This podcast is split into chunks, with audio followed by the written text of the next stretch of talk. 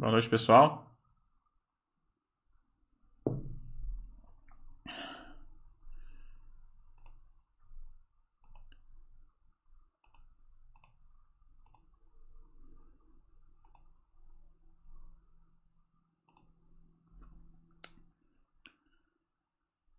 Good evening.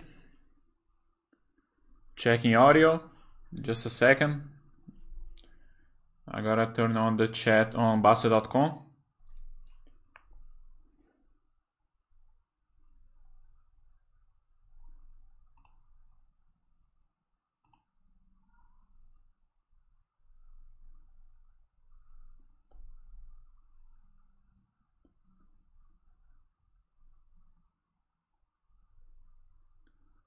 The website's a little bit with a delay.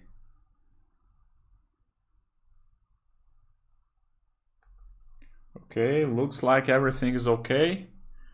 Just a second.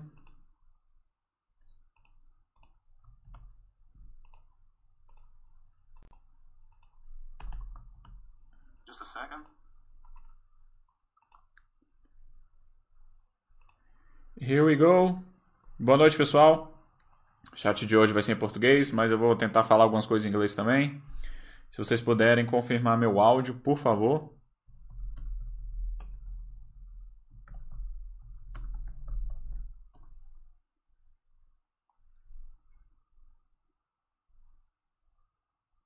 Boa noite, Saraiva 23.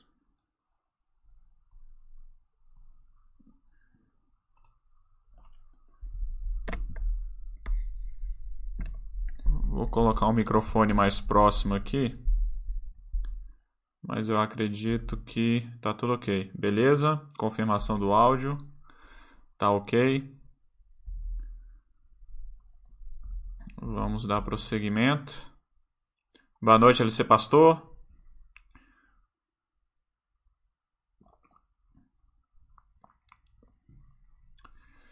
Estamos ao vivo, 18h32. Boa noite, Gilce.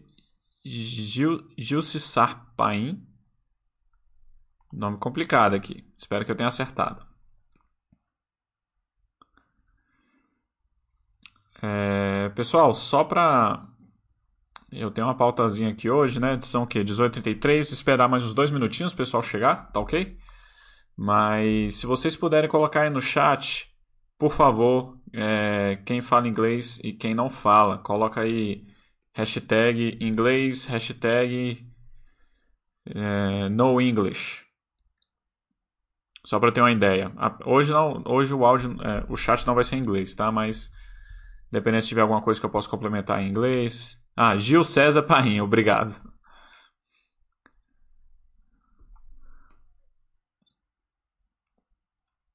Só para ter uma ideia, estamos com 19 pessoas. É, quem aí fala inglês e quem não fala, por favor. Porque apesar que eu não vou começar falando sobre isso, eu vou falar de alguns erros que eu cometi como investidor. É, dependendo um pouquinho da minha história aqui é, na Basta.com, como que eu virei moderador. Se isso for do interesse de vocês, tá, pessoal? Vocês podem me confirmar aí é, escrevendo no chat. E também ah, e aí lá na frente eu falo um pouco mais da nossa área aqui, né? Para de fato a gente poder trazer mais pessoas, para a gente trazer mais gente para a área de línguas, né? É motivar as pessoas a falar inglês, tá bom, pessoal? É, deixa eu ver aqui. Seblange está aprendendo, ok. More or less. É, Saraiva, falta, falta a letra E depois desse more aí. M-O-R-E or less. O resto está correto. Inglês médio, no inglês, LC Pastor, beleza. Espero que, que aqui de alguma forma a área esteja é, motivando vocês e qualquer sugestão pode vir, pode, podem dar para a gente trazer, sempre tra tentar trazer novos projetos aí para a área. Alguns projetos ainda não deram certo. Eu lembro que a gente tentou fazer uma discussão de quatro pessoas, o Seblante participou, se eu não me engano.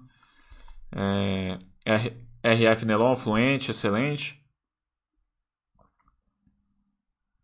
Bom, pessoal, já deu aí 6h35, já se passaram 5 minutos.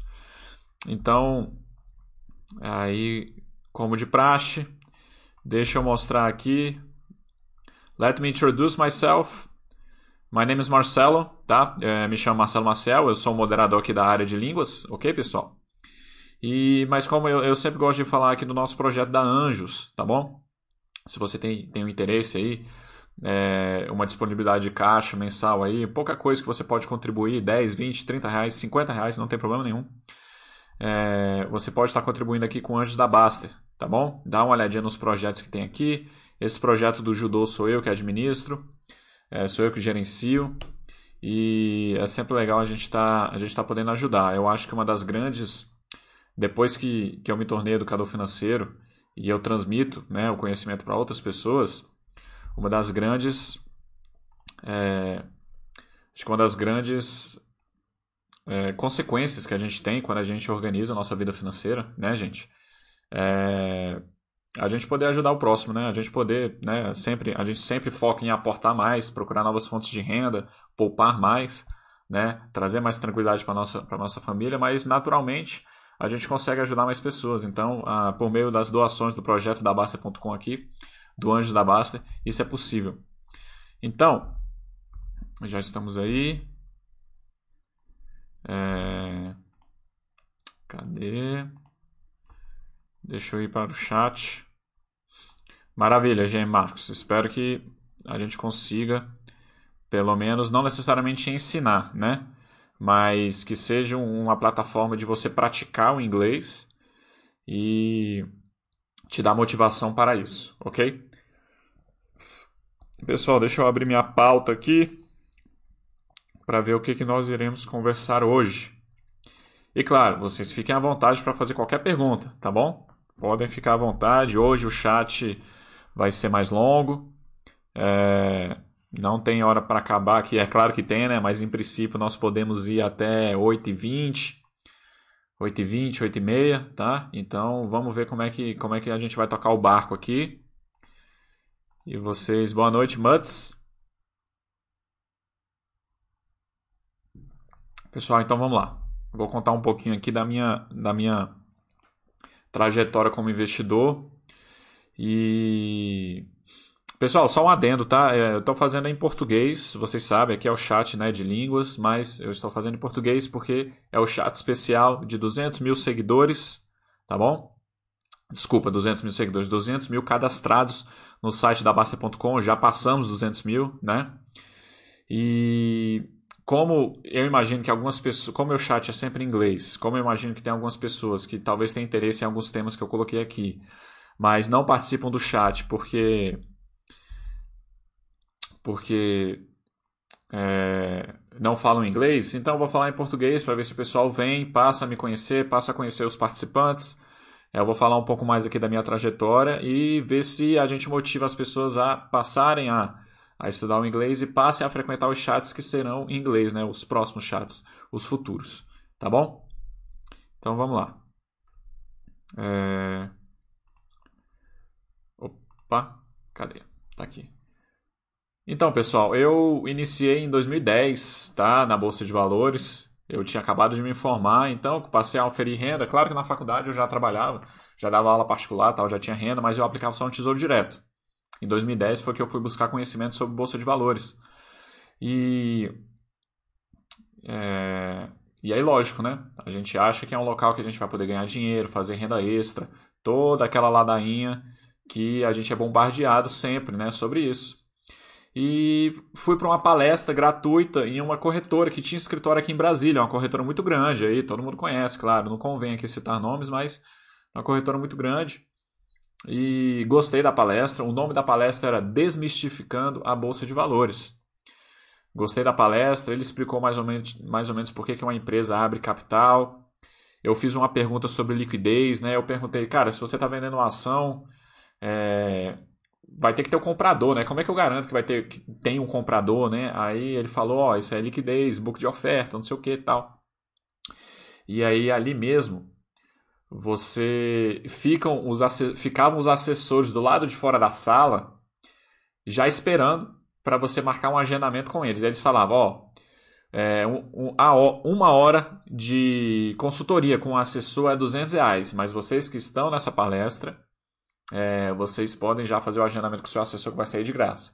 E aí você fez um agendamento. É, o assessor que me abordou era, era uma menina lá, não vou lembrar o nome. Acabou que eu agendei, acho que para dois dias depois, quando eu fui me encontrar com essa assessora, é, ela tinha me passado para outra, né? Enfim, me passou para outra menina. E eu cheguei lá, ela. Aí a gente foi conversar sobre sei lá o que e tal. Uma coisa que eu esqueci de falar nessa palestra, o palestrante, ele falou que para você entrar na bolsa você tinha que ter no mínimo 300 mil reais. Ele achava que era o montante ideal de você entrar na bolsa. Eu já tinha lido um livro do Mauro Halfield, é... que ele falava que o mínimo era 30 mil. Ele já falava nesse livro dele, não vou lembrar o nome do livro. Eu com certeza tenho ele aqui, mas enfim, não vai dar para mostrar ele aqui agora. É, o Mauro Halford falava lá que você tinha que ter pelo menos 30 mil para você entrar na Bolsa de Valores. Lá nessa palestra, esse cara falou 300 mil. E aí você fica, porra. E o engraçado é que quando eu comecei a operar com um montante muito menor que isso, e as taxas foram me corroendo, porque a, né, naquela época, em 2010, não tinha taxa zero de forma alguma. Era 14,90, né? Era 14,90 cada taxa. As taxas me corroíam muito. Qualquer lucro que eu tinha nos trades de maluco que eu fazia, que tinha, né? Pelo fenômeno da chance, você tinha lá alguns, algum sucesso com os trades doidos lá que eu fazia é, em ações. Eu ainda não mexia com opções. E, mas aí as taxas me corroíam por completo. É, acabou que. Acabou que. Então, beleza, mas aí, né, a gente. Né, depois a gente aprende, a gente vê. Por que, que o cara tá falando lá 300 mil? Porque ele acha que todo mundo que vai entrar na bolsa é, vai estar tá comprando e vendendo, comprando e vendendo, né? Girando patrimônio, né? Que é o conceito que, que o Baster é, inventou aí e é a mais pura realidade, né? É, eu acho que o, o, primeiro, o primeiro ponto de virada de você conhecer a filosofia Baster é o conceito do giro do patrimônio. Para mim, ele é, o, ele é o inicial, assim, né? O giro do patrimônio, você ficar morrendo nas taxas, né? E e aí eu fui para esse encontro com essa menina. É, eu, aí até hoje eu me lembro, a gente entrou numa salinha, é, aquelas salinhas de reunião, né? Quando eu sentei, ela falou: Marcelo, você viu que o mercado bateu 70 mil pontos? Isso em 2010. Até hoje eu me lembro: 70 mil, 77 mil, enfim. Aí eu fui, não fazia a mínima ideia do que isso significava, né? Aí eu fui falei: o que, que isso significa? É, o que, que isso quer dizer? Né? O que, que isso quer dizer? Ela, cara, ela se embolou, ela não soube me responder o que que isso significava. Ela me falou, oh, o mercado bateu 70 mil pontos.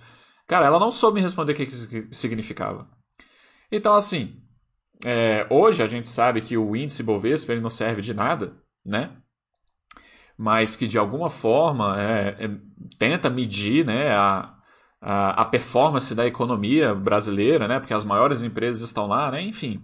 Para a gente, né, que, que visa acumular patrimônio no longo prazo, o índice Bovespa não serve de absolutamente nada, até mesmo porque os critérios das empresas que estão lá não batem nem um pouco com os nossos critérios de quando a gente decide ser sócio das empresas, né, pessoal?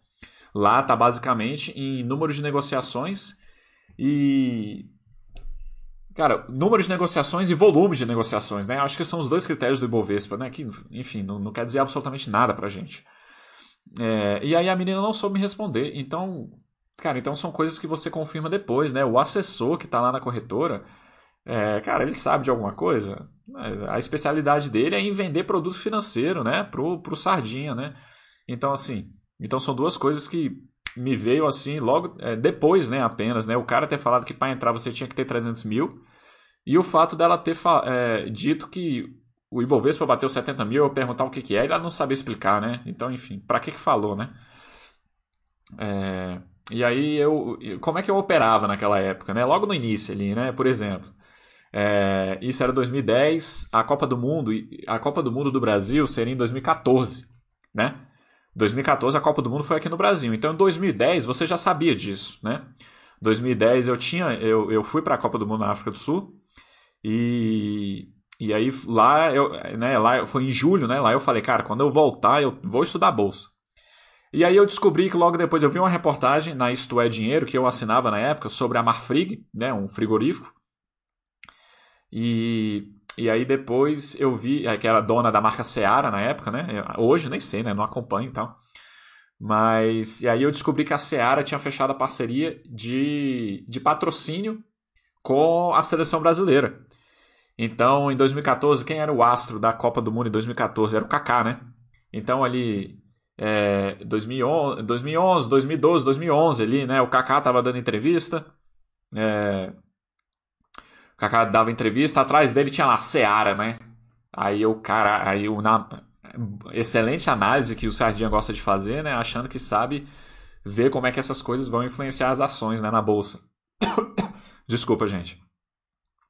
E aí eu, porra, Copa do Mundo aqui no Brasil, essa marca Seara vai estar tá aparecendo pro mundo inteiro. Eu vou comprar ações da Marfrig, né? Comprei ações da Marfrig.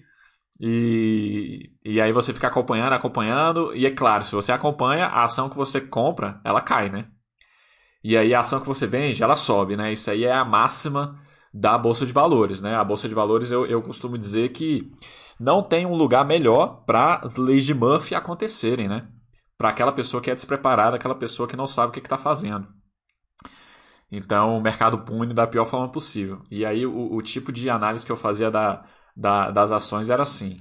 Aí eu operava com a Telebrás, eu via que a Telebrás ia. Estava é, passando por reestruturação, as ações valiam 20 centavos, não sei o que, enfim. Aquele tipo de coisa eu fazia os long short lá que a é, eu, eu, tive uns lucros em long short lá na época que eu fazia com as ações da Uzi Minas, é, que a corretora empurrava, era um negócio muito doido. E, e aí eu, eu sempre poupei, né? Isso eu nunca tive problema. Então eu sempre poupei bastante, consegui, consegui muitas coisas, é, digamos, boas assim na, na minha vida, porque, porque eu poupava de, desde sempre. Né? Então, mesmo estudante ali, é, apesar da minha família sempre ter uma condição boa, mas é, meus pais não, não me davam dinheiro, né? Você tinha que ir atrás, né? É, tinha uma estrutura muito boa em casa, né? Não tinha nenhum problema de passar de fome, longe disso. Mas as coisas que eu queria fazer, as viagens que eu queria fazer, as saídas que eu queria fazer, né? É, sair, né? Namorar e tal, esse tipo de coisa. É, eu tinha que ir atrás, né? Então na faculdade eu eu tinha um estágio lá na faculdade e, e eu também dava aula particular. Então, durante muito tempo, né, depois que eu passei, é, fui muito para Carnaval de Salvador, que era uma coisa bem cara, né, esses abadás lá no Carnaval de Salvador era uma coisa extremamente cara. É, foi tudo com, com o dinheiro que eu ganhei é, dando aula particular, né. E aí chega na bolsa, então eu tinha, eu tinha é, o dinheiro guardado, né? E, e aí todo naquele negócio, né, aquela coisa mais horrorosa que existe, né, o, o, a lei dos 100, né, do 30-70. Você pega o número 100, você subtrai a sua idade, então vamos colocar aí, na época eu tinha o quê? 20 anos, sei lá. Então 100 menos 20 dá 80. Então você está apto, né? 100 menos 20 dá 80, você está apto a ter 80% em renda variável e 20% em renda fixa, né? Essa é, é a essa lei dos 100 é, que, que vários educadores financeiros gostam, vários youtubers gostam de pregar, aí assim, é, acho que é, é uma das coisas mais absurdas que existe, né? É, porque, pelo menos, né, para mim, definitivamente, a, como que você vai dividir a porcentagem da sua carteira entre renda fixa e renda variável vai depender de duas coisas apenas: da sua experiência como investidor e do tamanho do seu patrimônio, né? Eu acho que quanto mais patrimônio você tiver, você pode ter mais renda variável na sua carteira. É isso que eu penso, né? É, eu acho que a questão de estar tá relacionada à sua idade, eu acho que tem mais a ver a questão de você arriscar você abrir um negócio e tal, esse tipo de coisa. Porque aí no negócio né, você vai ganhando experiência e tal, né? É, mas em relação ao investimento, para mim, é a sua experiência como investidor, né? E, e o tamanho do seu patrimônio, né? O tamanho do seu patrimônio. Então, né, então por, por exemplo, né, por que que ah, comprar, comprar e vender apartamento é uma coisa lucrativa? Cara, pode ser lucrativo. Pode ser lucrativo. Né, comprar e vender apartamento pode ser uma coisa extremamente lucrativa. É, só que tem um risco. Então, assim, se você é um cara já rico, que tem um patrimônio acumulado, se você é um cara que já tem um milhão de patrimônio acumulado, é, 2 milhões, né? Vamos colocar aí 2 milhões de patrimônio acumulado, Será que você tem condições de comprar um apartamento de 100 mil para tentar vender por 150? Cara, acho que nessa situação sim. Agora, se você tem apenas 200 mil na conta, né, 200 mil de patrimônio acumulado, você vai inventar de comprar um apartamento de 100 mil para vender por 150? Cara, não faz sentido algum, né? Então, eu acho que tá baseado nesse tipo de coisa. É, são os dois critérios que eu, que eu utilizo e que eu prego para você dividir a sua porcentagem da carteira. E voltando aqui. E aí, pessoal, é, eu comecei a fazer algumas coisas mais arriscadas na Bolsa de Valores, comecei a aprender opções, comecei a estudar opções. Comprei um livro do, do Marcelo Sepiazza. E, e aqui eu devo dizer que, infelizmente, infelizmente, quando eu fui procurar sobre opções, eu não encontrei o Basta. Isso era em 2011. Eu não esbarrei com Basta naquela época, não sei porquê paciência, né? Teria sido. É, cara, a melhoria na minha vida naquela época teria sido assim coisa absurda se eu tivesse esbarrado com Basta na época. Mas não, não esbarrei. É, acabou que eu entrei em opções, eu comprei uma, um, um, livrozinho do Marcelo Sepiazza, onde ele ensinava o que era opções e ele ensinava duas operações, que era a operação de taxa e a remuneração de carteira. E eu gostei, passei a operar é, passei até alguns lucros, só que tinha uma coisa terrível, né? Qual que é o grande problema de você operar opções, mesmo que você seja vencedor? É, é que você tem alguns lucros ali no curto prazo. É, você tem que acompanhar o mercado. E você tendo que acompanhar o mercado, você perde tempo. Você perde tempo das outras coisas. Você tem que abrir mão de estudar, você tem que abrir mão de trabalhar, né, de passar tempo com a sua família. Não tem jeito. Se você precisa acompanhar o mercado, você tem que abrir mão de outras coisas. E isso não vale a pena. Isso não vale a pena. Mas aí, beleza, operei tal, inventei, inventei de entrar vendido na Ambev na época, 2011. 2011, 2012. É, cara, a operação não deu certo. Eu entrei na margem de, na margem de garantia lá da, da corretora. A corretora zerou minha posição automaticamente. Porque eu queria segurar, eu não queria engolir o prejuízo, né? O amador, ele não sabe engolir prejuízo, né? Então, é... mas a corretora me zerou para a bola de neve não ficar pior ainda. E aí eu perdi 15 mil na operação. Isso aí era um montante absurdo que eu tinha na época, mas pelo menos era o dinheiro que eu tinha. Né? Acima de tudo, é, mesmo sendo um, um inexperiente, um péssimo operador, eu pelo menos faz, sabia fazer esse pequeno controle de risco que eu operava com o dinheiro que eu tinha. Então, é, eu não perdi as pernas, eu perdi apenas o meu bolso, né, digamos. E acabou que, que um pouco depois, continuei operando. Aí eu parei de fazer essas vendas é, de entrar short, aí eu passei a fazer só a remuneração de carteira, venda coberta, com opções. É, tive alguns lucrinhos ali e tal. Acabou que é, por alguns motivos da empresa que eu trabalhava de engenharia, eu decidi, tive algumas frustrações lá, eu decidi sair dessa empresa e decidi estudar para concurso, virar concurseiro. E aí uma coisa muito acertada na época, que foi muito importante. A partir do momento que eu pedi demissão para estudar para concurso, eu saí do mercado. Parece uma coisa meio óbvia, né? Mas assim, qual que é o primeiro requisito de você fazer investimentos? É você ter renda, né? É o primeiro requisito. Você tem que ter renda para você poder poupar e fazer seu aporte, né? Isso não se discute. Mas é porque tem algumas pessoas, né, meio que, que viajam com a questão da renda extra, de você complementar seu salário, né, acha que na bolsa de valores é possível você ter um salário mensal, né? Por exemplo, o cara fica desempregado, ah, mas eu tenho 100 mil guardado aqui, onde que eu invisto? Né? O pessoal tem essa ilusão. Cara, você não vai investir em lugar algum, porque a partir de agora, que você não tem salário, você vai passar a consumir o dinheiro que você guardou. Você vai passar a gastar o dinheiro que você guardou. Então, isso foi uma coisa que eu fiz na época. É, pedi demissão, fui estudar, fiquei só estudando, virei concurseiro profissional e eu saí do mercado. Eu saquei tudo e ficou tudo na renda fixa, porque agora eu ia passar a gastar aquele dinheiro.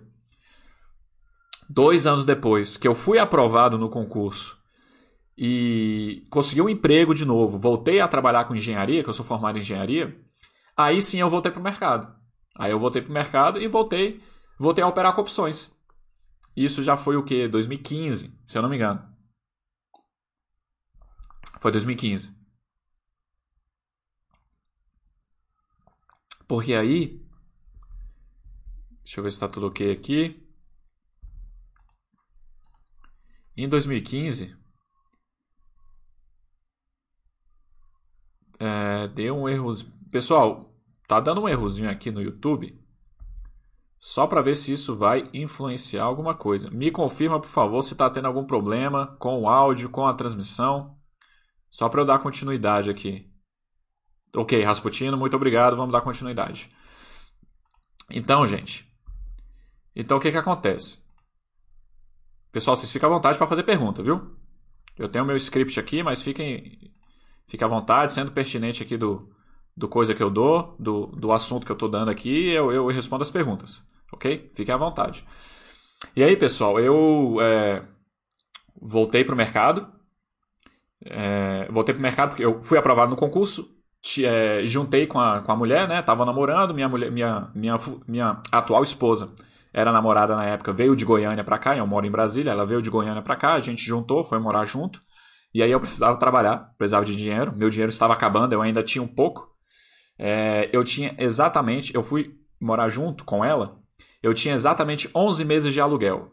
Foi, foi o que eu falei para ela. Eu, amor, juntei, né? O amor, é o seguinte, eu tenho 11 meses de aluguel, eu seguro 11 meses de aluguel e, e com seu emprego a gente se sustenta aqui. Mais duas semanas, a gente juntou duas semanas depois, eu já consegui um emprego, um emprego muito bom, prestando serviço para a Caixa Econômica, é, fazendo a mesma coisa que eu fazia, né? Eu, eu fazia manutenção em, em, data center, me especializei nisso. É, até hoje presto serviço nessa área, é, é, uma das fontes de renda que eu tenho, graças a Deus. É, graças ao a Baster.com, na verdade. Graças a Deus é uma expressão aqui que eu falei, mas é graças a Baster.com, é uma coisa que eu vou falar lá na frente. Né? É como que a Baster faz é, te empurrar para você buscar novas fontes de renda. Vou falar mais sobre isso lá na frente. E aí, pessoal, é, em 2015 voltei tal. Aí foi quando foi quando eu encontrei, a, voltei a operar com opções, mas eu vi que tinha algumas, tinha mudado algumas coisas, algumas coisas meio esquisitas, né? Aí eu não lembrava de praticamente nada, né? E opções americanas, opções europeias, fui estudar tudo de novo. Aí eu encontrei um vídeo do Predador lá no YouTube. Não era nem, da, não era nem do Baster, era um vídeo do Predador. E o mais engraçado de tudo, eu, eu nunca vou esquecer. Ele, ele falou desse jeito. É, pessoal, para quem não conhece opções, eu peço desculpas aqui, mas é só para só chegar. Né? Em opções, o que, que acontece? De, de forma bem simples aqui. É, o preço de uma opção ela depende de, de algumas variáveis. É, entre elas aqui, vamos ver se eu ainda lembro. É, do preço do ativo principal, do, da taxa de juros, da volatilidade do ativo principal. É... que mais? Enfim, depende dessas variáveis. A coisa que mais influencia é o preço do ativo objeto, mas a volatilidade também é absurdo. Então, às vezes o pessoal acha que se a ação subir, a opção vai subir também, a opção de compra. E não, não tem isso. E aí, nesse vídeo do Predador, ele foi e falou: se você está vendo a sua opção, a, se você está vendo a sua ação objeto subir e a sua opção cair e você não sabe e você acha esquisito, é porque você não sabe o que você está fazendo. Ele usou exatamente essas palavras. Aí eu fui falei, peraí, velho, esse cara já usa o linguajar diferente aqui. Né? Esse cara já dá um choque de realidade no, no, no deslumbrado da Bolsa de Valores. E era o que eu precisava, porque eu era esse deslumbrado, né? E, e aí eu já e aí já vendo o vídeo dele, ele já mostrando ali, operando opção ali, eu já vendo, eu, caralho, isso aqui é fantástico. Isso aqui é fantástico. É... Aí passei a acompanhar, cheguei na Baster.com, vim aqui por causa de opções.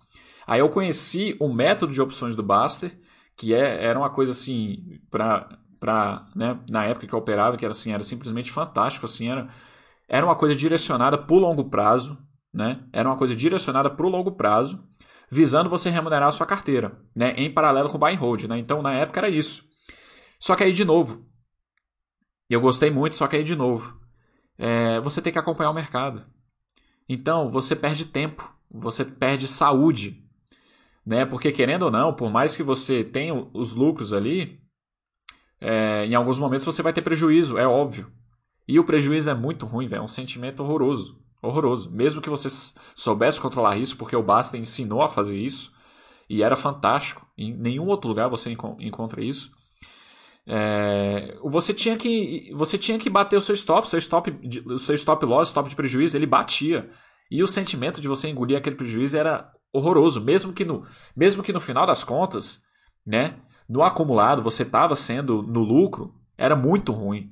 E eu falei, cara, isso aqui não dá certo, não dá certo, eu não quero isso. Aí eu acho que um pouco tempo depois o Baster soltou, dizendo que estava tirando opções do site. Aí eu, velho, caralho, esse cara lê meu pensamento, mas não é possível. Né? Ainda bem que eu cheguei aqui. E, e aí larguei opções de vez, de fato. E aí me deu tempo, me deu tempo de fazer outras coisas, porque agora eu passei a focar na filosofia Baster, no buy and hold, de você acumular patrimônio, tornando sócio de boas empresas. É, Para quem acompanha meus snapshots, meu, desculpa, meu Snapstocks, pessoal vê que, que eu faço análise de empresa em 3 minutos, coisa bem simples assim, eu nem, né? Bem tranquilo. É, eu prezo bastante pela simplicidade, né? É, mas é claro que isso você tem que analisar o montante de informações que você se sentir confortável. Isso é o que me deixa confortável. É, não necessariamente né, o que dá certo para mim dá certo para você. Né? Isso aí é claro, é, é o que a gente é, faz parte aqui da, da filosofia aqui da Basta. E, e aí, beleza. Aí agora, pessoal, o que, que acontece? Vamos ver se tem alguma pergunta para a gente ir para a segunda parte. Eu comentei dos erros aqui, que eu comentei da época antes da Baster, né, digamos. Quando eu cheguei na Baster, já falei um pouco sobre opções, que eu abandonei opções, mas aí, é, depois que eu fui virar sócio pela primeira vez, né? Entendi a filosofia, isso, isso, isso. Aí, mesmo assim, eu cometi alguns erros, né? Eu cometi alguns erros. Isso é inevitável. A primeira empresa que eu comprei, que eu virei sócio, né? Com a mentalidade de sócio, quero ser sócio dessa empresa até ela ter valor. É, é uma empresa que hoje ela não entra muito nos meus critérios. Não vou dizer que eu saí dela, não, permaneço sócio, ela está em quarentena. É, porque eu acredito muito na questão daquele de você cometer o erro, de você sair de uma empresa, né, que ela desculpa, ela pode voltar a ser boa lá no futuro. Então, é, ela está em quarentena, mas era uma empresa que eu achava que eu era, pelo fato de eu ter operado opções, né, de que eu, eu já tinha oito anos de experiência no mercado, mas isso não servia de nada, porque eram oito anos de experiências mal vividas, né, digamos. Claro que isso ajuda, né? Claro que isso ajuda muito, mas eram experiências mal vividas. E você tem que é, você tem que aprender com, a, com aquelas coisas erradas que você cometeu, que você fez. Mas aí eu achava que eu era um investidor é, mais arriscado, assim. E, cara, balela, eu sou extremamente conservador. Eu de fato sou. Eu sou um investidor conservador. Dentro da Bolsa de Valores, né? Claro. É, e essa empresa, ela era uma empresa muito alavancada, que depois ela não. Hoje ela não entra nos meus critérios, eu deixei ela em quarentena. Então eu acho que esse foi o meu primeiro erro. Mas é, pelo fato de eu ter acertado em um outro quesito, eu nem esquentei a cabeça. Por que, que eu não esquentei a cabeça? Porque eu operei pequeno. Essa aqui talvez seja a segunda virada de chave muito importante, né? Porque a filosofia do buy and hold é você ver a grama crescer. Então, os juros compostos só vão explodir lá na frente. Né? Lá na frente. Ele demanda tempo. Se você quiser acelerar esse processo, você aporta mais desde que você sempre vá operando pequeno. E aí eu operei pequeno nessa. A primeira ação que eu comprei, eu operei pequeno. Muito pequeno. Então, muito sossegado. Depois que eu vi que eu tinha feito bobagem e aquela empresa não passou mais os meus critérios, eu botei em quarentena e aí sossegado, porque era um montante muito pequeno que eu tinha entrado. Então, é assim que a gente aprende, de fato. Você operando pequeno. Conforme você vai ganhando experiência, seu patrimônio vai aumentando, aí eu acho que você pode começar a fazer aportes maiores. Então, aí muito interessante. Então, nisso aí foi acertado. Eu errei de um lado, mas acertei do outro. Beleza. Outro erro que eu cometi em uma outra situação. Não me recordo agora se foi a segunda empresa que eu comprei, mas tal, mas entre as cinco primeiras, talvez a terceira ali que eu comprei. É, é uma empresa que, quando eu comprei, ela depois começou a apresentar, começou a ter uma piora nos resultados. Não vou dizer que os resultados foram ruins, começou a ter uma piora de resultados em relação ao que ela tinha, começou a perder muito mercado e perdeu margem. Então, é, é uma. Eu não vou dizer que eu coloquei ela em quarentena, nem lembro agora se eu coloquei ela em quarentena, mas eu diminui muito o meu objetivo dessa empresa na minha carteira. E, e isso, né? Não vou dizer que foi um erro, porque os números dela eram bons, mas aí né, os anos foram se passando e ela não correspondeu, digamos assim. Não tinha como eu prever isso, óbvio. Mas se eu tivesse operado pequeno nessa empresa, cara, estava muito tranquilo. Por que, que eu não fiquei tão tranquilo? Porque nessa empresa eu já tinha operado um pouquinho maior. Eu já tinha entrado com um montante ali um pouquinho maior, que eu não estava preparado para aquilo. Então foi uma coisinha que me incomodou um pouco na época. Hoje em dia não mais. Hoje em dia não mais, porque organizei já a minha carteira, né? Já fiz mais aportes, meu patrimônio já aumentou. Então, é, o, o, erro está sendo consertado, digamos, né? Mas na época me incomodou muito. Se eu tivesse operado pequeno, da mesma forma como daquela outra empresa que eu comentei, é, não teria tido muito problema. Então, assim, então eu cometi esse erro. Não que eu tivesse feito uma análise errada, mas é porque essa empresa foi piorando. Mas eu acabei botando um montante maior do que deveria. Então foi o outro erro que eu fiz, já estando dentro da filosofia. Então, assim, você vai cometer erros, né? Não tem jeito. Né? A experiência vem com o tempo para você ir acertando. O mais importante é você visualizar aquele erro né? e não cometer de novo. Acho que isso que é, que é importante. E aí, para entrar no, no terceiro assunto, eu queria dizer aqui as enrascadas que eu me livrei só pelo fato de eu seguir de forma bem objetiva os, a, a filosofia do Baster. Tá? Então vamos lá. É, múltiplos. A Múltiplos ela fez OPA tem pouco tempo. É, cara, só que a Múltiplos tinha um, um, um, grande problema de governança, que era o conflito de interesse com o controlador dela, que era a TAM, que é uma péssima empresa. A Múltiplos é uma empresa com uma boa gestão, ela tinha bons números, ela tinha bons resultados, então a gestão era boa, mas a governança era ruim. Não passava segurança você ser sócio da Múltiplos, porque ela, ela tinha um conflito de interesse com o controlador, que era a TAM, que é uma empresa extremamente deficitária. Então, não tinha segurança você ser sócio. Cara, por isso, né? Eu nunca me interessei pela Múltiplos. E aí, quando veio a OPA da Múltiplos, foi uma confusão aí no, no, no mural da Múltiplos. E se você tivesse simplesmente feito o controle de risco de que a governança daquela empresa não era boa porque tinha um conflito de interesse com o controlador que era deficitário, cara, você, você não estava dentro dessa discussão. Tinha ignorado tudo, né? É, segundo exemplo, IRBR, né? É, é, é resseguradora. Cara, os números dela eram fantásticos, né?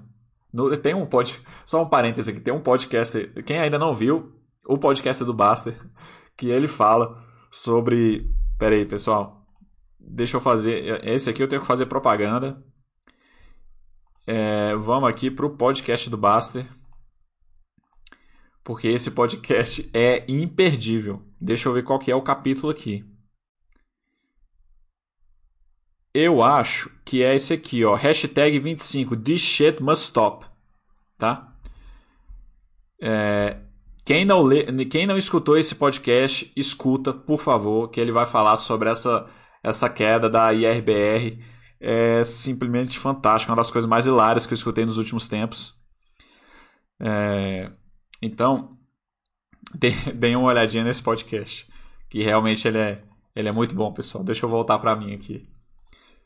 É engraçado demais. Assim, eu pelo menos acho essa postura do Buster né, é, é engraçada. É claro que acho que algumas pessoas não vão, não vão achar engraçado e tal. É, isso vai depender do, do seu nível de humor. Mas eu acho ele uma pessoa extremamente engraçada, sempre puxar saco do chefe aqui. Mas, de fato, eu me divirto muito com, com os podcasts dele e com alguns vídeos mais antigos, né? Enfim, voltando. É, pessoal, IRBR. Peraí, deixa eu. Cara, a análise da IRBR, independente de resultado, é que ela tem um IPO muito recente. Isso aqui é, foi uma evolução minha como investidor, é, e isso demorou alguns anos para acontecer, é, de que eu, eu meio que lucros consistentes, é, forte geração de caixa, é, você olhava os 5 anos e pelo menos o IPO de 5 anos. Eu acho que a partir daí você pode começar a estudar a empresa, você já poderia ser sócio. Eu expandi isso para 10 anos. Eu expandi isso para 10 anos. Então, mais um, mais um indicativo de que realmente eu sou um investidor conservador, né? Estou me, me, tornando cada vez mais conservador em relação a isso. É, é, garantia de que eu vou ter mais retorno? Claro que não. Óbvio que não, né? A gente não, não fala sobre nenhuma, nenhum, nada em relação à garantia ou previsão de futuro. Mas eu acredito que eu estou colocando um pouco mais as chances ao meu favor sendo sócio de empresas que estão é, fizeram IPO há mais de 10 anos e possuem lucros e forte geração de caixa, dívida equilibrada, claro, há pelo menos 10 anos. Então, é, mas enfim. E aí, cara, o IRBR, né? É, você teria você teria ficado longe disso se, se simplesmente você tivesse ignorado essa empresa porque ela tem um IPO recente, tá? Então pronto, ela está descartada. A mesma coisa do Banco Inter, né? Assim, eu acho que não, não convém você você se interessar por banquinhos, né? É, a gente tem aí os, os, os, bancos mais rentáveis do mundo, são os, os, os três maiores aqui do Brasil. Para que você vai procurar banquinho, né? Mas se você se aventura para, né, a, a, o Sardinha quer muito dar a cacetada, né? E acertar é, no Banco Inter. Mas, cara, o Banco Inter tem um IPO muito recente, né? Não tem nem lógica. Tem vezes, às vezes as pessoas pedem para eu para eu, eu analisar um Banco Inter, eu, eu, eu, vou, eu vou lá nos dados do Banco Inter, eu não consigo olhar nada, não, não tem como ver. Né? Você tem o que? Três anos aí de resultado, dois anos de resultado, como é que você vai analisar essa empresa? Não tem condições. É... E aí, é... e a RBR é um, é um caso, né? Tem outras aqui de alguns, de alguns setores que eu nunca gostei muito, né? A Qualicorp teve um problema grande de governança, também foi um histerismo grande. É, enfim, mas é, a, a Lynx agora, né? A Lynx conseguiu aí contornar o tag along, né? Enfim, é, confesso que algumas, algumas empresas que, que demonstraram algumas, é, algumas coisas ruins para o sócio minoritário, eu, eu acabei me livrando porque é, setores que eu não, não me interessava. Sinceramente, o setor, o setor de essas empresas, essas não vou dizer startup, mas essas empresas menores de tecnologia, confesso que, que eu não me interesso justamente porque acho que eu, eu tenho um perfil bem conservador mesmo de fato. Então, é... Então eu acho que é isso. E, e aí, pessoal, o que, que acontece? É... Só para a gente finalizar um pouco, e aí eu vou para as perguntas que estão aqui no chat. É... Durante a pandemia, eu, eu nunca tinha passado por uma crise, tá? Então por isso que eu quero falar isso aqui. 2000, eu entrei no mercado em 2010. Então 2008 eu não estava na bolsa. Tá? Eu não estava na bolsa. Entrei em 2010. E 2015 eu estava fora, porque foi mais ou menos ali no gap. Assim, quando a bolsa caiu muito e tal, teve o Joesley Day. O Joesley Day eu participei. O Joesley Day eu participei, mas, é, mas eu operava com opções, então era diferente, né? Eu, eu não tinha ações. Eu tinha ações dentro da minha operação de opções, né? Mas assim, eu não operava ações, então meio que não. Eu não, eu não tinha participado de nenhuma crise. Essa crise aqui foi a primeira.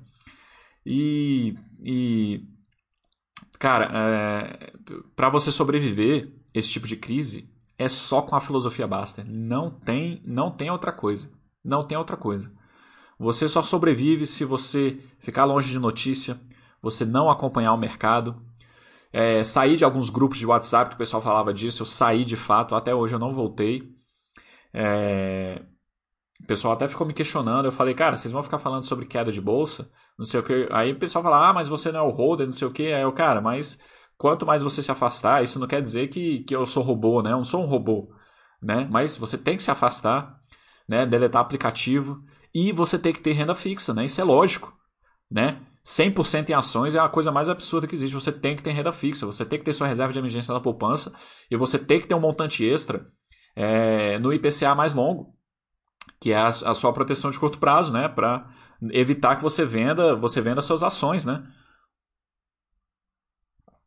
Então, assim, é, espero que isso não, não, não, não soe como, como arrogância, né? Arrogância, arrogância, né? Arrogância. É, mas eu passei por essa crise muito tranquilo, muito sossegado. É, não me preocupei nem um pouco. Quando chegou o dia de eu comprar, eu comprei. Tinha vezes que o mercado estava suspenso. Tentei aplicar umas vezes lá no IPCA, estava suspenso, o tesouro suspenso. Apliquei na outra semana. E, cara, isso é devido somente à filosofia do Baster. Não tem outra forma de você sobreviver na Bolsa de Valores. Né? Então, muito importante aí. Ah, e, e, o, e aí, nesse mesmo tempo, né? É, antes, da, antes da pandemia, eu, eu era palestrante, né? Eu, eu, eu fazia cursos presenciais, né? É, sobre tranquilidade financeira investida em ações. E, cara, vários alunos, é, logo depois da pandemia, vários alunos vieram é, me agradecer de terem aprendido a filosofia Baster de, e terem sobrevivido na bolsa. Que eles falaram, cara, é, a filosofia Baster realmente é, é muito sossegada para a bolsa de valores. Você não se estressa, você sobrevive de fato. Então isso foi uma coisa muito importante e saber que, que nós estamos no rumo certo, é, tentando trazer informação importante que vai mudar a vida das pessoas aqui dentro da Basta.com. Então, uma coisa muito importante, né? É, gostei demais desse feedback que os alunos me deram. É, vamos para as perguntas aqui para a gente poder ir para o outro ponto que eu gostaria de conversar. O Gabriel Holy ele pergunta: tenho uma dúvida rápida, não sei se cabe nesse papo, mas ok. Percebi que nas suas análises você traça um comparativo entre FCF e FCO. Poderia explicar a sua lógica por trás disso? Gabriel Rowley, não sei onde você viu isso, mas eu faço eu faço um comparativo do Capex com o FCO, tá? Então eu vejo o eu vejo o tanto de Capex que uma empresa utiliza para poder fazer o FCO, tá? Então, por exemplo, se a empresa gasta, gasta 100 milhões para fazer 1 bilhão, então ela gasta 10% de capex, né? Então, de uma certa forma, é muito tranquilo. Se vier uma essa empresa não precisa de muito dinheiro para manter a máquina dela rodando, tá? Então, o comparativo que eu faço é isso: o capex com o FCO, não é o, o fluxo de caixa de financiamento. Eu nem, eu nem olho o FCF, eu nem olho ele. Me diga aí se eu respondi, tá? Por favor, qualquer coisa a gente volta. Acho que também por só ter a TAM como cliente, é, Rasputino, quando eu conheci a filosofia baixa, tinha coisa que eu concordava, mas não aceitava. É, cara, Rasputino, é, é, cara, eu, eu, vou ser bem sincero. No início, assim, eu associei a filosofia Baster de forma muito rápida, mas por dois motivos. Primeiro que eu mergulhei de fato de cabeça, estudei muito, eu destrinchei destrinchei esse site, todo o conteúdo desse site assim de pé na cabeça. Por isso que eu me tornei, eu me tornei educador financeiro e eu consegui montar um material, consegui montar meu curso para poder passar, transmitir o conhecimento para as pessoas. Mas é porque eu entrei de cabeça e eu tudo que está na filosofia basta eu consegui compilar e colocar o, o, meu, o, o meu dedo, assim, digamos, né? Então eu consegui assimilar, eu meio que falava, ué, cara, isso aqui faz tudo muito sentido, né? É isso mesmo, né? Bolsa de valores. Pô, você, você comprar um pedaço de um negócio lucrativo e você ficar, você fazer parte desse negócio lucrativo enquanto ele for lucrativo. Cara, assim, tem coisa mais óbvia que isso, né? Só que, só que as, quando as pessoas entram na bolsa de valores, né, isso não faz nenhum sentido. Ah, eu compro uma ação. Como é que eu vou ter retorno se eu não vender, né? Essa é a maior dúvida. Porra, como é que eu vou ter retorno se eu não vender essa ação? Aí é que tá, você tem que entender, você tem que ter a mentalidade do sócio, né? a visão de acumular patrimônio. É, então, aí as outras coisas, questão de dívida, né? Ele é bem categórico em relação à dívida. Então, são diversas coisas que não é, você não associa da noite para o dia. Cara, mas toda vez, ó, quando o Bassi tirou opções do site, eu fiquei meio assim, ó, porra. Será? Mas, cara, eu, eu, ele, ele sempre acerta. Dizer sempre é meio complicado, né? Puxar saco do chefe aqui, mas é, você vê, com, com o passar do tempo, você vê, cara, o Bassi estava certo de novo. De novo. É, enfim, eu vou falar do Bassi um pouquinho mais pra frente. Boa noite. É, o Tijolim perguntou: após quanto tempo começou a investir em stocks? Tijolim, eu acho que depois de um ano, tá? Lembrando que, vamos lá, depois de um ano que eu passei a praticar o buy and hold eu já tinha oito anos de sardinha no mercado, no mercado financeiro, tá? Depois que eu passei a praticar o buy and hold, se eu não me engano, um ano. Por quê? Porque eu já queria diversificar um pouco mais. É, e aí eu fui para fundos imobiliários, comecei a estudar fundos imobiliários, não gostei. Eu já não gostava do setor imobiliário, nunca gostei.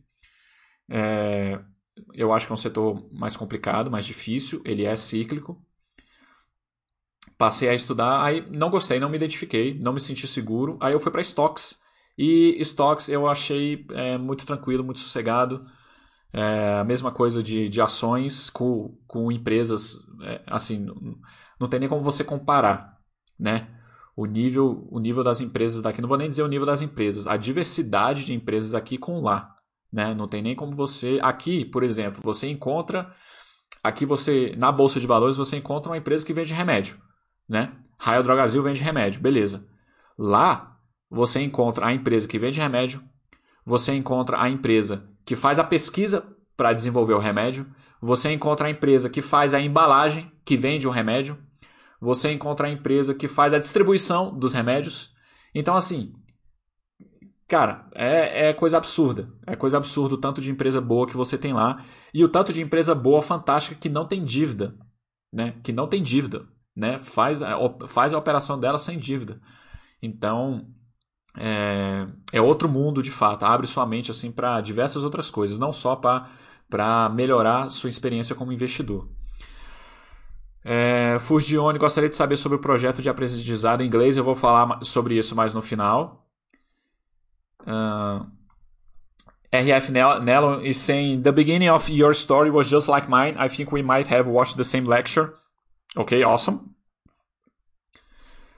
Uh, James Marcos é, falando que é português. É, é, enfim, mas assim, não tem problema. Se vocês né, quiserem fazer um mix aí, uma mescla. Mas vamos, vamos retornar aqui. A filosofia do site me deu norte na vida financeira. Com certeza. É... Então, pessoal, o que, que acontece? É, pegando o gancho aí desse, desse comentário do, do Gil César, né, a filosofia do site me deu norte na vida financeira. E isso te permite abrir, né, você ganha tempo em relação a tudo e vai te permitir a fazer outras coisas. Né? Então, o que, que acontece? É isso que, eu vou, é, é isso que eu vou falar sobre isso aqui agora. É, e aí, né, eu vou puxar um pouco o, o, o saco do chefe aqui. É, cara, o, o ele, em termos de liderança, não tem nem o que falar, né? Eu acho que pelo jeito vocês veem aí, vocês já imaginam, posso imaginar um pouco como, como ele é, mas a gente aqui como moderador, né, a gente tem, a gente vive aqui os bastidores e os projetos que ele quer lançar e a gente vai discutindo, tentando soltar os projetos. É, mas ele é o cara que ele consegue. Eu vou te falar, eu nunca fui uma pessoa inovadora. Assim, eu, ó, eu trabalhei em empresa de engenharia. Trabalhei seis anos em empresa de engenharia. E toda reunião, toda reunião, o chefe chegava lá, é, cara, inovar. Você tem que inovar, não sei o que. Eu ficava olhando assim, velho, porra, inovar, velho, o que, que eu vou criar aqui? A gente está prestando um serviço que já existe há 30 anos, é, dá lucro, tá dando lucro, porque a empresa está aqui em pé. O que, que, que, a gente vai mudar? O que, que a gente vai inovar? E aí outra coisa, a gente prestava serviço para o serviço público. Eu sempre pensava, cara, eu vou, eu vou montar uma coisa nova aqui, vou trazer uma tecnologia nova. Cara, o cliente, que é o, o órgão público, ele não vai comprar. Ele não vai comprar, porque é mais caro, ele, vai, ele não vai conseguir ver naquela hora que ele precisa daquilo tal. Aí eu ficava assim, aí eu, porra, vou inventar o quê? Enfim, Cara, o, quando eu cheguei aqui na Basta, o Basta ele, ele realmente consegue tirar o melhor de você. Ele consegue. O trabalho que ele fez durante a pandemia foi uma coisa assim extraordinária. Extraordinária de fato. Sério.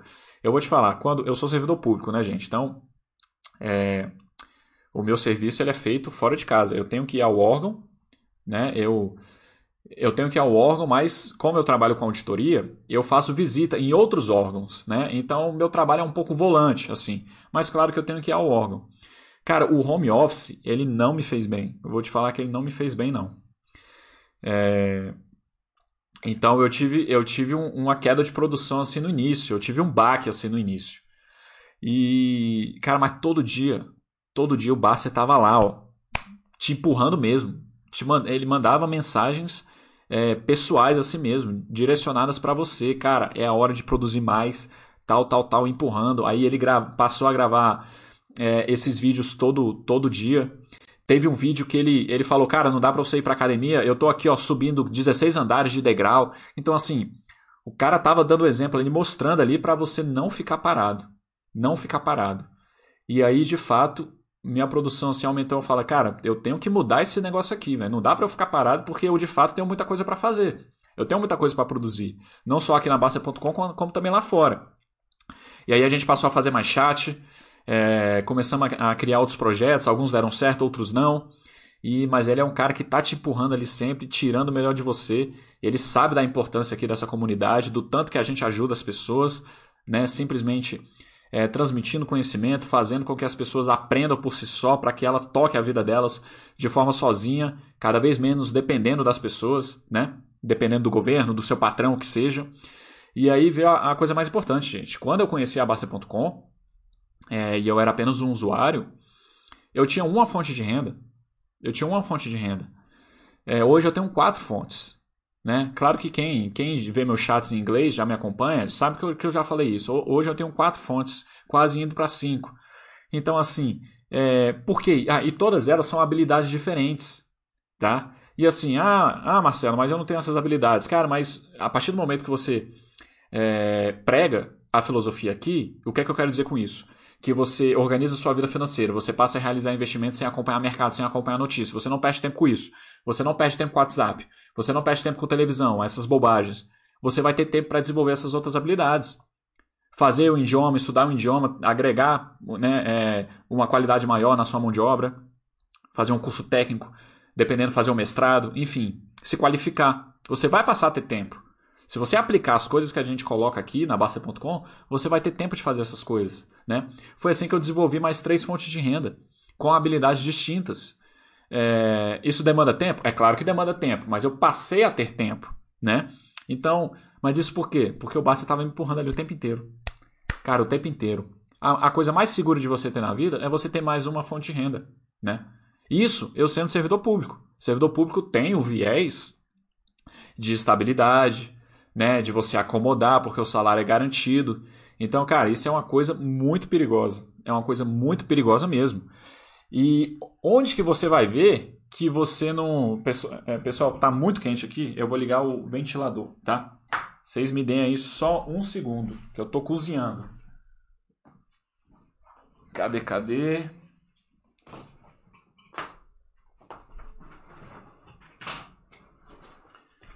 Então, assim, onde que você vai ver? Onde que você vai ver é, um local é, dizendo por que, que você não pode confiar no governo, por que, que você não pode ficar preso no seu salário, na, na ilusão de estabilidade do seu, é, do seu concurso público. Cara, é só aqui. Não tem outro lugar. Então, assim, então abre a mente para várias coisas. Abre a mente para várias coisas.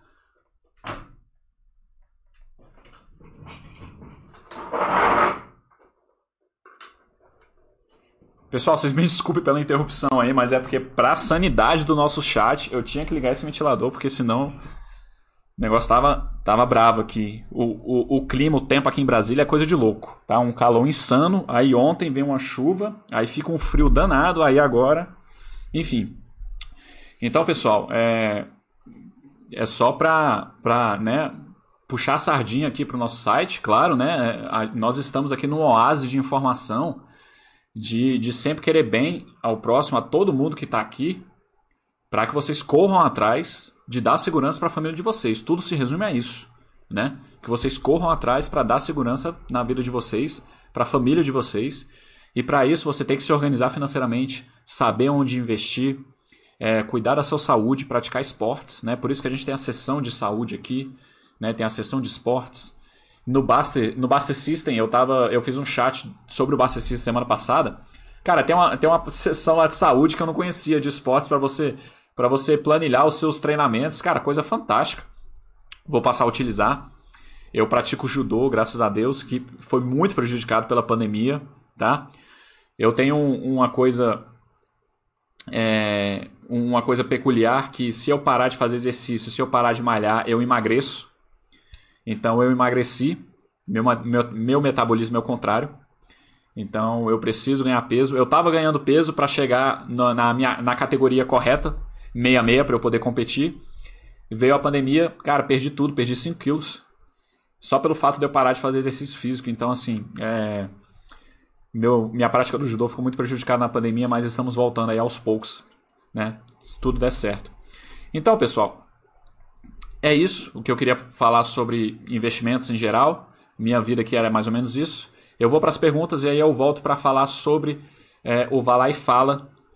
E, e se alguém tiver interesse, eu posso contar como que eu virei moderador, se for do interesse de vocês. É, como é que surgiu a área de línguas e tal. Vou falar aqui. É, Leroy Teus falou: assinei a Basta hoje, dei de cara com essa live. Talvez tenha sido sinal de que fiz a coisa certa. É, não tenha dúvida, com certeza. É, Gabriel Role, sobre o inglês, eu comecei a ler livros em inglês, várias palavras novas foram aparecendo. E eu fui anotando tudo em um caderno, aonde no dia seguinte eu anoto a tradução e no final do mês eu releio. Cara, sensacional. Eu vou te falar que, que quando eu estudo determinada coisa, é, né, a gente vai criando nossos próprios métodos. Não necessariamente ele é o melhor, mas é um método que você está seguindo e com certeza você está aprendendo, né? Eu, o que, que eu faço hoje, né? Toda vez eu gosto muito de filmes, né? Hoje eu assisto menos, mas toda vez que eu assisto um filme já repetido, é, eu, eu ponho, às vezes eu assisto, eu, eu não eu costumo não assistir sem legenda por causa do barulho. Porque se acontecer algum barulho, né? Eu tenho, eu tenho um bebê em casa, eu tenho, né? Meu enteado já tem 15 anos, então é uma casa meio barulhenta, digamos assim. Então eu, ponho, eu sempre ponho a legenda para eu não ter que ficar voltando. Então eu costumo pôr legenda. É, naquela mesma hora, se tem uma expressão que eu não conheço, eu já paro, eu já vejo o significado tal. Então é uma coisa que eu faço. Eu faço até hoje, mesmo sendo fluente na língua, eu faço até hoje. E aí quando né, eu falo francês também, quando eu estou vendo filmes em francês, séries em francês, é, eu já não faço muito isso, porque senão eu vou ter que ficar parando o tempo inteiro, né? Mas algumas coisas eu, eu gravo, já vou anotando e aí eu vejo depois também. Então é importante sempre estar praticando fala um pouco sobre não ser humano por não saber inglês. Cara, eu acho o seguinte. É... Eu acho que é muito importante. Eu acho que é muito importante para sim absolutamente tudo. Se você, cara, assim, se você é uma pessoa que o que é muito difícil, mas se o seu trabalho específico é, não mexe com inglês, né? E você não tem vontade de viajar, aí digamos que você não tem necessidade do inglês, tá? Mas o que é uma coisa muito difícil, né? Mas o mundo está mudando aí cada vez mais, né? É aquele mesmo negócio, porra, e se você for, for tiver aversão a usar computador, usar laptop, cara, você não sobrevive, né? Você não sobrevive de fato. É muito difícil. Assim, se você quiser ter uma vida ali um pouco mais confortável e tal. Mas eu acho que tem que aprender. E assim, tudo são escolhas, mas eu acho que uma, uma das grandes uma das grandes coisas boas da vida é você viajar, você conhecer novas culturas e principalmente, né? Eu acho que uma das grandes coisas boas da vida é você comer de fato, você conhecer novos restaurantes, você, né? Você tem esse tipo de lazer. E agora, se você ficar restrito só aqui ao Brasil, é, claro, se você quiser, isso, né? É tudo, é tudo um estilo de vida, né? Um estilo de vida que você vai encontrar. Mas eu acho que é, agrega muito né? Em você conhecer novas culturas. E então para você viajar, e cara, você vai viajar sem saber, sem saber o inglês, é uma coisa muito complicada, muito complicada. Você sempre vai depender de alguém. Sempre vai depender de alguém. Eu vou te falar, eu já passei diversos perrengues em países que o inglês não deram muito certo. E é uma coisa muito desagradável, é uma impotência mesmo, é uma impotência mesmo. Mas eu não tenho medo algum de viajar. Por quê? Porque o inglês eu sei. E assim, de, uma forma ou de outra, você vai conseguir se virar com o inglês. Agora, cara, se você não souber, é um negócio extremamente complicado. Extremamente complicado. Então, eu acho que é muito importante sim.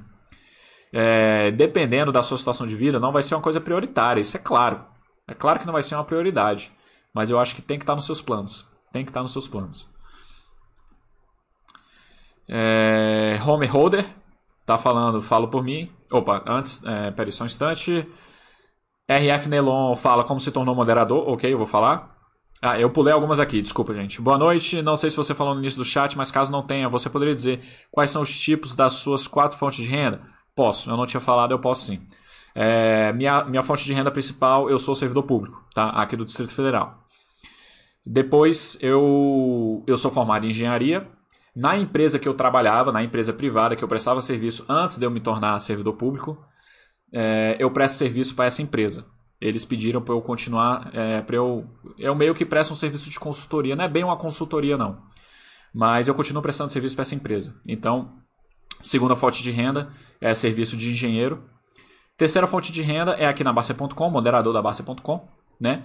E a quarta é o meu projeto de educador financeiro, que, que eu também tenho, né? Sou palestrante, presen presencial ficou ruim, mas é, eu também tenho. Se você der uma olhada, eu lancei o livro. Deixa eu só mostrar aqui, pessoal, já que estamos falando sobre isso. É, eu lancei um livro em março Educação Financeira para Adolescentes, é de graça para os assinantes da Basta.com. Ah, onde podemos ir? Cultural, deixa eu mostrar aqui para vocês. Vocês podem ver em livros grátis, ok? E aqui, Educação Financeira para Adolescentes. É, não é um livro sobre investimentos, tá? Tem um capítulo que eu falo um pouco noções sobre investimento, mas é basicamente um livro sobre educação financeira. Eu falo para o adolescente, é, ensino médio, tá, gente? Se vocês estiverem perguntando para quem serve esse livro, para o jovem que estiver no primeiro ano, no segundo ano ou no terceiro ano, ou então entrando na faculdade, ok? É, a leitura ela serve para o adulto também plenamente, tá, gente? Plenamente.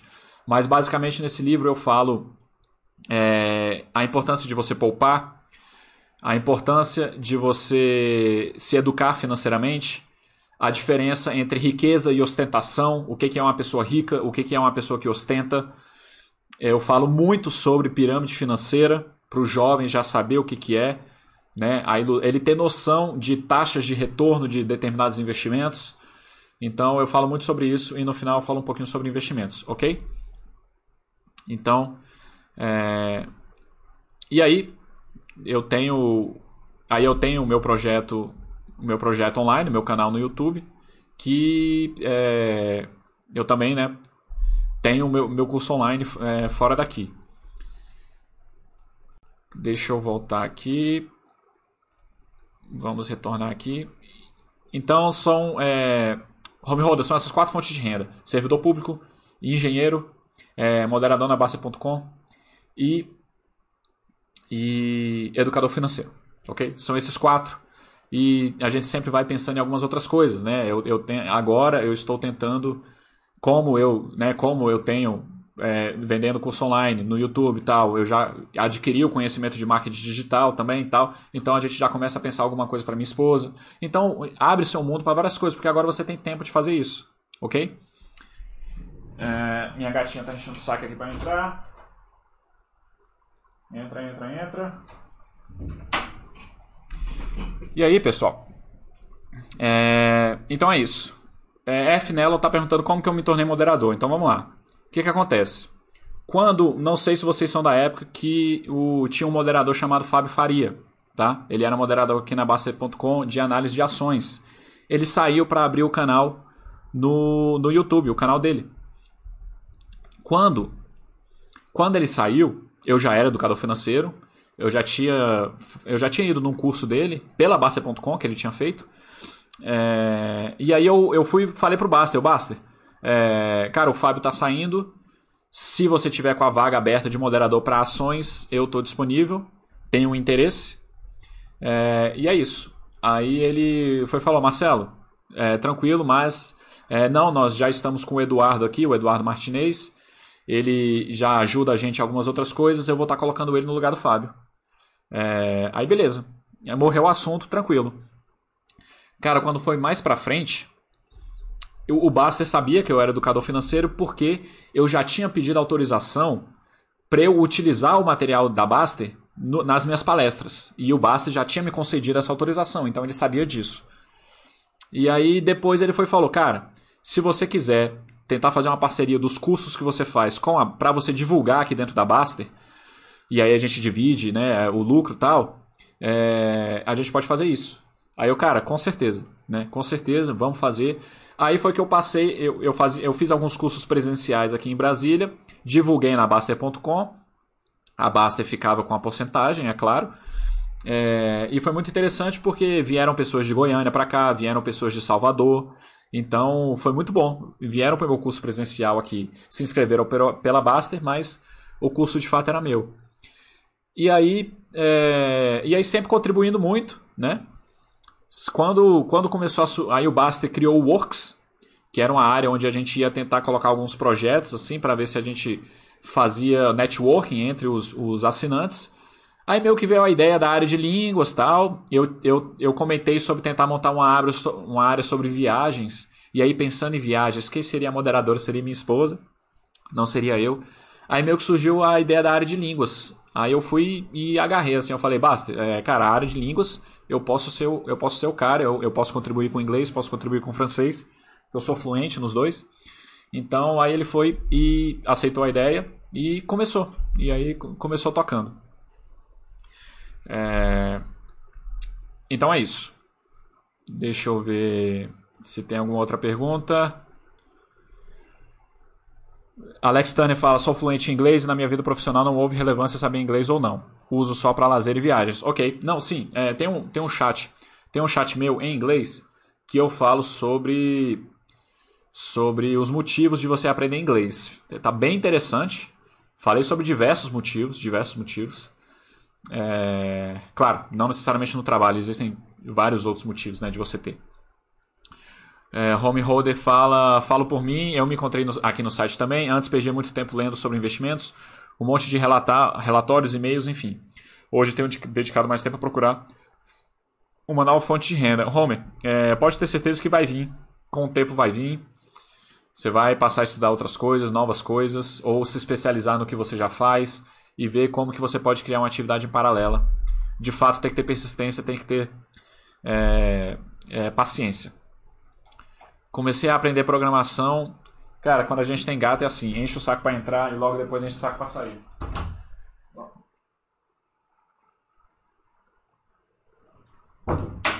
Quando eu estou fazendo chat, ela não gosta porque, enfim, eu fico falando tal, e aí não dá para ela ficar aqui no meu colo. Vamos tocar.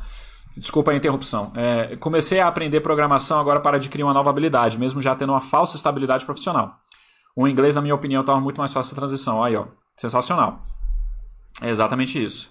Equity Seeker fala sobre falar inglês não só facilita para viagens, mas também para conhecimento. Uma boa parte do conhecimento do mundo é mais acessível em inglês. Artigos científicos, livros, vídeos educativos, exatamente. No chat lá que eu comentei, esse é um dos motivos. É você buscar conhecimento, né? Se você for ficar preso à literatura é, brasileira, não necessariamente brasileira, mas porque existem livros de fora que são traduzidos. Mas você fica num, num, num horizonte, num mundo muito, muito mais restrito, né? É, Sardinha fala, olá, boa noite, boa noite. Diogo Jorgueira, Marcelo, tudo bom? Parabéns pela sua trajetória inicialmente. No meu caso, sou do meio acadêmico. Como descobrir essa fonte de renda nova? Tentativa e erro, fico com medo da estagnação. Por enquanto, estou só aprendendo francês, talvez sirva de algo lá na frente.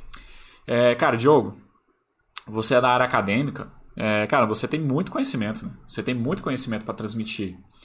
Então, já entrando um pouco aqui na parte de marketing digital, mas assim, tenta, tenta ver de que forma esse seu conhecimento pode impactar a vida das pessoas, mesmo que sejam novos acadêmicos, né? Enfim, e, e tenta montar alguma coisa para mudar a vida das pessoas com o seu conhecimento. É basicamente isso, tá? É, você vê se existe demanda para o conhecimento que você tem, se isso muda a vida de, das pessoas, é, se o seu conhecimento teria demanda e tenta criar algum produto em relação a isso, tá? É, beleza? Cara, vamos lá, vamos falar um pouquinho aqui sobre a área Vai Lá e Fala. Acho que algumas pessoas estão aguardando isso para a gente poder finalizar, mas fique à vontade para fazer as perguntas. Deixa eu trocar aqui. Deixa eu ver se eu aumento aqui. Mas que não prejudique. Vai lá e fala. Pessoal, acho que eu posso me tirar daqui, né? Acho que não faz muita diferença agora eu aqui não. Então vamos lá. Deixa eu ver como é que tá o chat. Beleza? Pessoal, a área vai lá e fala. Então, primeira coisa, nós temos o nosso mural. Vocês podem ficar à vontade, tá? É, perguntar qualquer coisa, já tem muita coisa aqui. Vocês podem usar a procura do site para procurar. Antes de abrir um novo tópico, Procura o que vocês querem, porque já tem diversos tópicos. O pessoal costuma abrir tópico repetido. E uma coisa muito importante. Entrem no FAQ, gente, por favor, tá? Entrem no FAQ. Você pode ver, se você é do cara que acompanha, se você é do acompanha bastante o mural de ações, vocês vão ver que diversos tópicos, diversos tópicos, o moderador vai lá e coloca o FAQ. O Baster vai lá e coloca o FAQ. Não, o Baster dá a voadora, né? Ele fala: o que você poderia fazer é olhar o FAQ. E aí põe o FAQ embaixo. Então, pessoal, mas é, é sério. Olhem o FAQ. Você vindo aqui no FAQ, o que, que tem? A gente sempre tenta trazer mais coisas. Já fala aqui onde aprender alemão, comparativo de cursos entre países, é bem interessante esse site aqui. Às vezes a pessoa quer ver alguma pesquisa sobre morar em outros países. Aqui tem um comparativo de custos. Dicionário de pronúncias, dicionário inglês-inglês. Financial Terms Dictionary, então termos é, sobre investimento, é um dicionário em inglês. Canais no YouTube que a gente que a gente não recomenda, mas você pode dar uma olhada. E aqui eu, eu dividi por níveis, pessoal. Aqui, ó, iniciantes, tem vários. Intermediário, eu faço comentários sobre cada um deles, tá? Isso aqui eu não coloquei à toa, não. Eu olhei cada um deles para ver se valia a pena. Intermediário, avançado, tá? Tem aqui, ó, tem comentários que eu mesmo fiz, tá? Sobre esses, sobre esses canais. Outros, tá? Aí depois, inglês, plataforma de conversação. Aqui o pessoal fala um monte sobre plataforma de conversação. Inglês, o podcast, a mesma coisa. Iniciantes, quais são os podcasts para iniciante? Podcast para intermediário. É, podcast para avançado, tá bom? Outros. Dando um spoiler aqui, pessoal. Dando um spoiler, porque tem alguns projetos que eu tentei colocar aqui na base sobre inglês e não deram certo, basicamente por alguns motivos de segurança em relação à programação a gente ainda está a gente ainda está tentando ver outras formas de contornar isso. Mas um dos projetos que eu quero colocar, ainda não falei com o Basta, é um spoiler, tá? Então não comentem nada. É ver se a gente coloca, ver se eu faço um podcast aqui é, curtinho também, mais ou menos no, no, mesmo formato que ele faz, só que em inglês, tá? Só que em inglês, com temas diversos. É um projeto que eu, que eu tenho, vou ver se eu coloco em prática. Então, podcast, ó, o italiano, onde aprender. E esse tutorial foi um, um tutorial que o, o Thiago DV, que é o nosso moderador de programação, fez, que também é muito interessante. E aí, é, eu sei que eu não abro muitos tópicos sobre os desafios. Teve um tempo que eu comecei a colocar sobre desafios. Vamos ver se a gente volta. Não, no FAQ não, perdão. Vamos aqui no mural. Desafio. Foi um projeto que eu iniciei, depois eu parei, de fato eu tenho que retornar, não, a gente não pode deixar a peteca cair, mas como eu comentei, realmente na pandemia, home office foi uma coisa que não me fez muito bem. É, enfim, mas a gente está sempre dando uma aprimorada.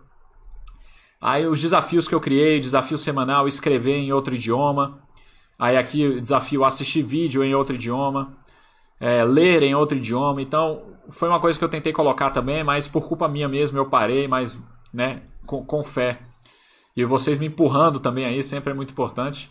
É, vocês demandando, vocês podem demandar o que for, gente. A gente está aqui para atender vocês e trazer o máximo de, de, de informação e conhecimento para vocês, para poder motivar é, o estudo do inglês e de outras línguas, né? Então, tudo isso a gente tem aqui. Se vocês vierem nos vídeos, vídeos, eu comecei a entrevistar outros assinantes para a gente poder trazer outros temas, tá? Pessoal, deixa eu ver uma coisa aqui.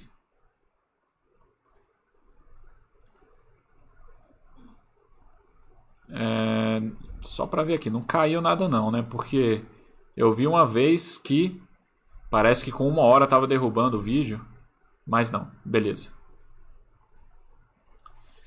É, onde estávamos? Aqui tem todos os, os meus vídeos, tá? Vocês podem vir filtrar vídeos. Moderador Marcelo Maciel, coloca em pesquisar. Nisso, pessoal, todos os meus vídeos vão aparecer, incluindo os snaps stock, são as análises que eu faço das empresas em 2, 3 minutos, em inglês, ok, pessoal? É... Aí, ó, por exemplo, aqui eu tenho uma entrevista com a Alice.v, onde a gente fala sobre diversas coisas que não tem nada a ver com investimento. Eu tenho uma entrevista eu tenho uma entrevista com o Oak Eagle, que a gente, ele mora na Suécia, a gente conversou sobre, sobre como que, que foi essa transição dele morar na Suécia, entrevista excelente. É, aí eu falo sobre meus 10 filmes preferidos, falo sobre minhas 10 séries preferidas. Eu quero começar com esse projeto Top 5 Records, onde eu, onde eu falo dos 5 álbuns meus preferidos, mas eu quero fazer, eu quero entrevistar os assinantes sobre isso. Eu quero fazer entrevistas com os assinantes para a gente conversar sobre música. É, e, e aí eu vou começar a tocar isso nos próximos projetos. Então, já abrindo aqui para vocês, deixa eu voltar aqui. É, pessoal, quem quiser participar do projeto Top 5 Records, ok? É, é, é, participar do meu chat, Vai ser uma entrevista, a gente vai fazer uma entrevista no Zoom, eu e você, em inglês, onde eu vou estar te entrevistando, perguntando qual as suas preferências musicais e eu quero que você liste os seus cinco álbuns preferidos. E a gente conversar sobre eles, por que, que você preferiu, se é, o, se é a banda em si, se é o cantor em si, ou, ou tem uma, uma ligação afetiva ali com algum tempo da sua vida. Então é um projeto que eu quero trazer para poder fazer com que o assinante pratique o inglês, para que o ouvinte ele pratique o inglês, inglês dele escutando o meu inglês, que é um sotaque diferente, e vai escutar o inglês do assinante, que é completamente diferente. Então você vai se familiarizando com diferentes sotaques aí, diferentes formas da pessoa falar inglês, e o assinante vai estar praticando, tá? Então, quem quiser participar, é, já pode já pode me mandar mensagem, pode abrir um tópico lá no mural, quero participar, que a gente agenda e a gente já faz o chat sobre o Top 5 Records, ok? É um projeto que eu quero trazer para cá, porque eu quero mais participação dos assinantes para vocês poderem praticar, ok, gente? Esse é o intuito, que vocês pratiquem. É... Então, é mais ou menos isso. Eu estou aqui, vamos para o chat, voltar para o chat aqui. É... Uh, Gil César pergunta o que você acha do curso de inglês online. Gil César, é... curso online em inglês eu nunca fiz, tá? Eu sou da época do presencial. Mas é, estamos, né? Estamos numa era que no presencial já não é possível, então eu não perderia tempo, não. Eu cairia no online sim, mas querendo ou não, eu acho que é uma coisa que acaba demandando um pouco mais. É, um pouco mais de disciplina tá? Mas língua, de uma forma geral, demanda disciplina, não tem jeito, né? Não tem como a gente fugir, não. Tem que estudar, tem que praticar, né? Então, é, dá uma pesquisada aí no curso que você acha que pode ser melhor para você e, e vai com fé. O que você acha do Anki? É, Sardinha, lá no FAQ, se eu não me engano, a gente fala do Anki, já tem vários comentários sobre o Anki aqui. É, de uma forma geral, é muito bom sim. Excelente a ideia do podcast, ok, maravilha. Bom que vocês é, corroborem aí. É, eu já dou um feedback pro Baster para ele comprar a ideia também e a gente colocar aqui. Rasputino pergunta: pode falar sobre algum app para iniciante adulto e criança? É, Rasputino, eu vou te falar que eu ainda não fiz o FAQ sobre aplicativos, porque Cara, eu, eu, meio que parei mesmo, foi uma falta de tempo mesmo, mas eu tenho uma lista lá de diversos aplicativos, mas eu queria testar todos eles para eu poder fazer o FAQ, tá? Mas o pessoal sempre fala do Anki, fala do Duolingo, tá? O Duolingo eu conheço, tá? Você pode ir pro Duolingo sim, ele é para iniciante, é, vai dar certo para criança, tá? Então dá uma olhadinha no Duolingo. Fugione fala: Estou tentando alinhar o estudo de estoques com a evolução de aprendizado do inglês. Pode dar algumas dicas de conteúdo? Cara, dicas de conteúdo, assim, o, o, o inicial é você. O, o, Para começar, você poderia ver os meus steps stocks, tá? Que eu faço uma análise, é muito simples. É, eu faço uma análise de 3 minutos das empresas. Em termos de vocabulário, o melhor é o que já está aqui na Baster, porque vai ser o mais fácil, tá? Porque assim, eu poderia falar para você abrir um release de uma empresa estrangeira e estudar por lá, cara, mas já é, vai ser uma coisa mais técnica, muito mais difícil, né? Então começa pelas informações que estão lá no mural da empresa mesmo, de fato, com os termos, que é bem intuitivo. É, vai ser mais fácil de você aprender. É, News in Level, o site é muito bom para estudar o inglês, ok. Pessoal, é, agradeço muito a participação de vocês, tá? A gente bateu aqui cerca de 100 assinantes, é, 100, 100 espectadores aqui no chat, coisa que nunca teve, tá? Meus chats giram em torno aí de 15, 15, 25 pessoas. Deixa eu ver como é que tá aqui. Então hoje a gente bateu 100, então fico muito feliz. É, agradeço demais a participação de vocês. É, a melhor coisa do chat são a participação de vocês no chat em si, né? Fazendo perguntas e tal. Então, é isso que faz o chat ficar um pouco mais prolongado, ficar mais interessante e acaba até motivando mais quem está do lado de cá aqui, tá? Então, agradeço demais a participação e colaboração de vocês. Eu sempre tento trazer outros assuntos, tá? É, eu sei que pelo fato do meu chat ser em inglês e às vezes em francês empurra as pessoas, mas é, mas é isso, tá? O, o, o a área é para isso, é para a gente martelar o inglês em vocês mesmo. É, espero que a gente esteja conseguindo fazer isso, mas é importante que vocês passem um feedback para a gente estar tá sempre melhorando, sempre aprimorando, ok? Se vocês tiverem mais perguntas, thank you for your participation and collaboration, thank you very much. Merci por votre participation. Uh, ok, muito obrigado, galera. Aí, aí o, mais interessante, né? Quem, quem não, para quem não me conhecia, agora a gente está se conhecendo, é, porque no, no chats em geral a gente vê as mesmas caras, né? Lá no meu chat, quando ele é inglês, a gente sempre vê as mesmas, as mesmas pessoas, né? O Paizão tá lá, o, o Captain Mutz, o Captain Homer, é, o Seblanche tá lá, a Lucindos, né? São os caras. Alice, Alice.v sempre tá lá. São as pessoas que participam ali. O Cenezino é, é, é, frequenta bastante aqui meu chat.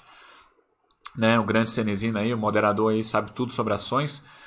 E, e agora, diversas pessoas aqui que eu nunca tinha visto, então fico muito feliz por vocês estarem aqui.